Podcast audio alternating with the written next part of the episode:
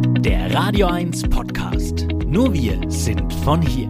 Herr Metzner, bei uns geht es heute um ein Wasserreservoir der Werra-Bahn, die mal geplant war. Und dieses Wasserreservoir gibt es immer noch. Es ist in der Nähe des Coburger Bahnhofes.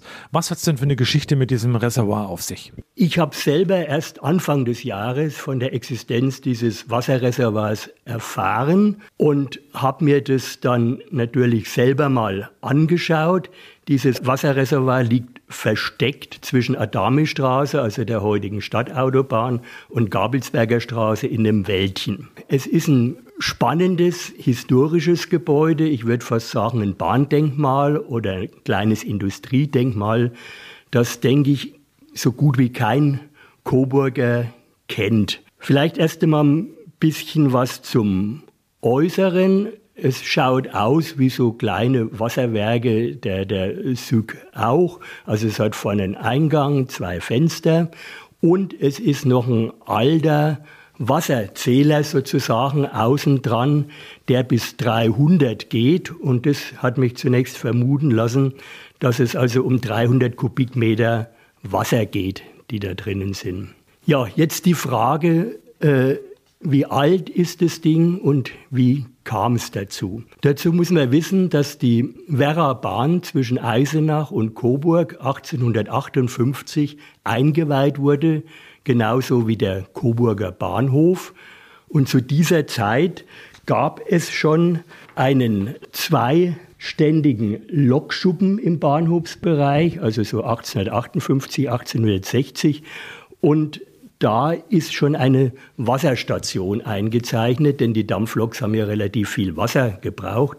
Und ich könnte mir vorstellen, dass damals eigentlich schon oberhalb dieses Wasserreservoir gebaut war, um eben diese Wasserstation und damit die Dampfloks mit Wasser zu versorgen. Spätestens aber, da bin ich mir sicher, ist es um 1885 entstanden, denn damals wurde im Coburger Bahnhofsbereich ein Ringlokschuppen gebaut mit sechs äh, Lokomotivständen und einer Drehscheibe davor. Dafür musste übrigens extra die Adami-Straße verlegt werden im Halbkreis um diesen Lokschuppen herum. Und auf diesem alten Plan ist wohl dieser Wasserbehälter schon eingezeichnet. Und Jetzt meine ganz große Befürchtung ist, ich war am Wochenende noch mal dort, da sind außen herum Holzpfähle abgesteckt, so als ob der Abriss vorbereitet würde und ich habe auch schon Leuten hören, dass an der Stelle möglicherweise eine Wohnanlage hingestellt wird. Also von daher, wer es noch mal anschauen will, höchste Eisenbahn im wahrsten Sinne des Wortes.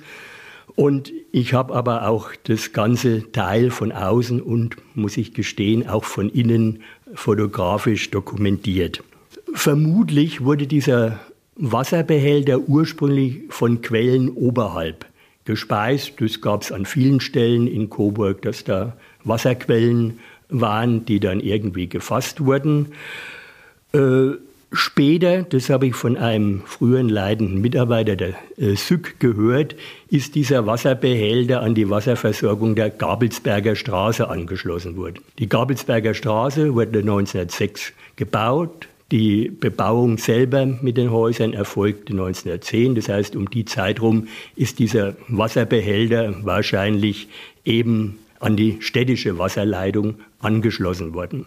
Was ist noch wichtig? Von dem gleichen Bekannten von der SÜG habe ich erfahren, als die Stadtautobahn Ende der 70er Jahre gebaut wurde, musste im Bereich der Adami-Straße diese Wasserleitung vom Wasserbehälter oberhalb zum Bahnhof gekappt werden. Ich denke, er war nicht viel länger als vielleicht so 1915 in Betrieb, denn der Coburger Bahnhof wurde auch relativ bald an die städtische Wasserversorgung angeschlossen und 1911 wurde ja schon das Bahnbetriebswerk Richtung Neuses gebaut, was leider in diesem furchtbaren, ruinösen Zustand im Moment noch vorhanden ist. 16-ständiger Ringlokschuppen, 23 Meter Drehscheibe.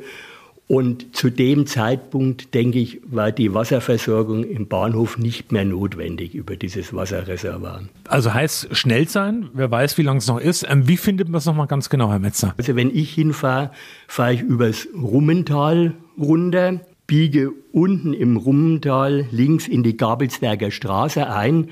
Dann ist gleich ein Abzweig, da ist ein großer Parkplatz, da kann man parken. Und dann läuft man an so einem äh, ja, Mehrfamilienwohnhaus vorbei. Dahinter beginnt dieses kleine Wäldchen, da geht man links rein und vielleicht so 50 Meter schräg rechts nach oben. Dann ist man dort. Euer Sender für die Region zum Mitnehmen der Radio 1 Podcasts. Wir freuen uns über eure Abos bei Spotify, Apple Podcasts, Google Podcasts, Amazon Music und bei dieser und natürlich auch über alle Kommentare und Bewertungen. Mehr zu Radio 1 findet ihr auf www.radio1.com.